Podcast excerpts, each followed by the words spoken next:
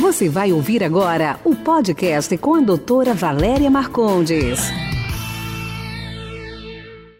Oi, gente. Vocês sabem que a, por que aquela gordurinha localizada no abdômen é tão difícil de ir embora? Você emagrece, você faz ginástica e aquela gordura ela fica lá fixa, porque essa é uma gordura de sobrevivência. É a primeira que aparece e a última que some.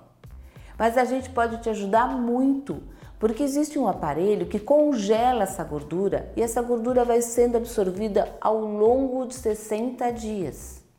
Além disso, depois que você tirou essa capinha de gordura, você também pode estimular o colágeno nessa região e melhorar também a musculatura, fazendo uma hipertrofia da musculatura. Então, a combinação desses tratamentos vão diminuir e muito essa gordurinha. Fica tranquila que ela vai desaparecer. Beijão.